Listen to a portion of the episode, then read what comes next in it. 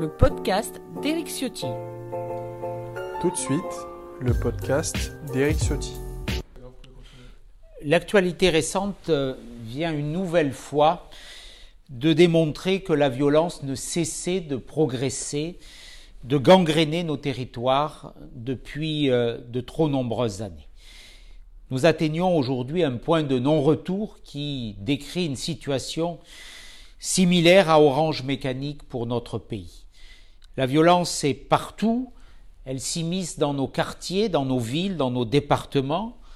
Elle frappe euh, d'abord les dépositaires de l'autorité publique. Chaque jour, 20 policiers ou gendarmes sont blessés. Chaque jour, 100 policiers ou gendarmes sont agressés. Euh, nous voyons que les actes de violence se banalisent, se multiplient. Nous voyons sur les 20 dernières années une augmentation de 50% des tentatives d'homicide.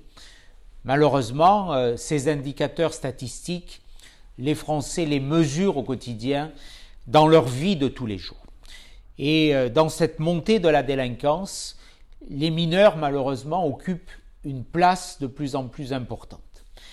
Je veux aujourd'hui, et j'ai lancé un appel en ce sens euh, au travers d'un courrier que je lui ai adressé au garde des Sceaux, je veux formuler face à ce constat, parce que nous sommes et je suis euh, un homme de proposition, parce que j'appartiens à une formation politique responsable qui vise à mettre en œuvre des solutions concrètes et pas simplement à dénoncer une situation ou des faits.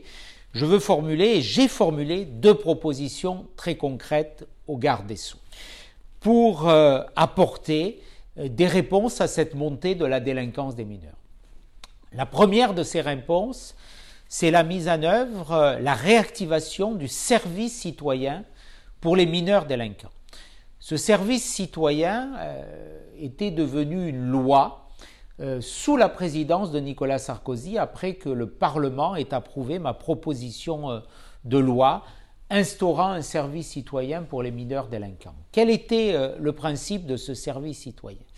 Il permettait à une formation de jugement, à un tribunal, de prononcer une peine à l'encontre d'un mineur qui pouvait être placé euh, en vertu de cette condamnation dans un centre euh, qui s'appelle un EPID, un établissement d'insertion de la défense nationale, qui a un encadrement de type militaire. Généralement, l'encadrement des EPID est effectué par des militaires à la, à la retraite. Ces EPID où euh, les jeunes portent un uniforme, où chaque matin ils saluent le drapeau, où ils sont astreints à, des pratiques sportives euh, euh, intensives, où ils apprennent un métier, où ils retrouvent l'estime de soi, où ils apprennent à respecter l'autorité, eh bien, ont obtenu des résultats très importants pour des jeunes en foi de rupture sociale et qui retrouvaient dans ces épides eh bien, euh, une trajectoire sociale, euh, une espérance économique et qui retrouvait des repères. J'avais imaginé pouvoir placer plusieurs centaines de délinquants, de mineurs délinquants dans ces centres. Nous avions avec, euh, lorsque François Fillon était Premier ministre, Nicolas Sarkozy président de la République, mis en œuvre cette disposition. Elle a porté ses fruits. Plusieurs dizaines de délinquants mineurs ont été placés dans ces centres au début de l'année 2012. Malheureusement, l'alternance avec l'élection de François Hollande et l'arrivée place Vendôme de Christian Troubira ont mis un terme à cette expérimentation, à cette mesure extrêmement prometteuse.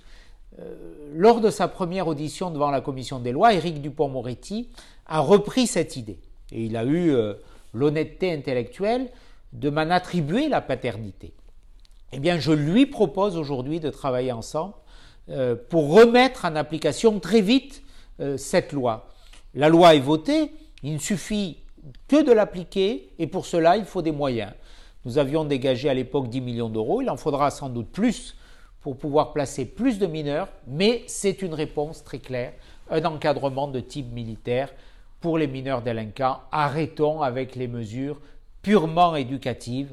Elles ont démontré euh, dans beaucoup de cas malheureusement leur impuissance lorsque l'on retrouve quelquefois devant euh, euh, les juges pour enfants euh, le même délinquant plusieurs dizaines de fois.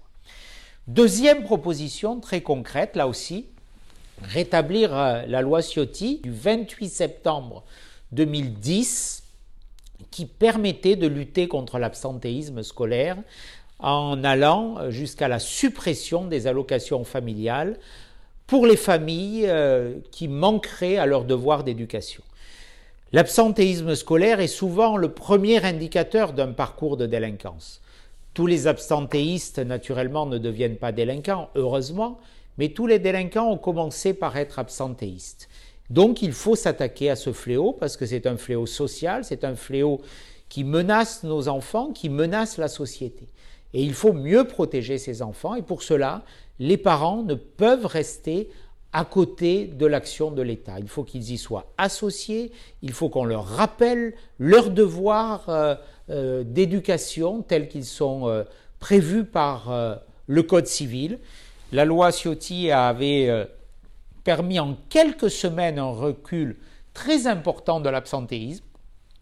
Cette loi d'ailleurs avait été travaillée par Jean-Michel Blanquer, actuel ministre de l'Éducation nationale. Il était à l'époque directeur général de l'éducation euh, scolaire.